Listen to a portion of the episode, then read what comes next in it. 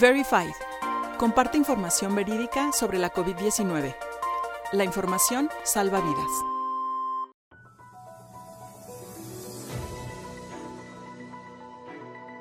La crisis de los medios y las fake news. En las cápsulas pasadas hablamos de las seis características que tienen las fake news y las diferencias que tienen con la desinformación. Un elemento central que diferencia a la desinformación de las fake news es quién las generaba Mientras que la desinformación es creada desde las estructuras gubernamentales, las fake news pueden ser construidas por cualquier persona que tenga acceso a Internet.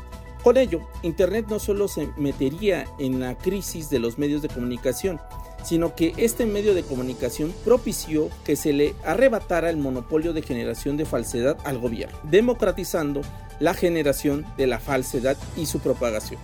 La posibilidad de que cualquier persona pudiera generar fake news derivaría en el surgimiento de lo que llamo la industria de la desinformación, la cual no solo genera desinformación digital, sino que también hoy es un espacio rentable para muchas personas en el mundo. Esta industria actualmente genera más de mil millones de dólares al año. Al convertirse en una industria, lógicamente, esta se ha vuelto en una competencia directa de la industria de los medios de comunicación. Por una parte tenemos a la industria de los medios de comunicación generando información, mientras que existe la industria de la desinformación generando fake news, ambas compitiendo por la atención de la audiencia. En la siguiente cápsula hablaremos sobre la crisis de los medios de comunicación frente a los fake news.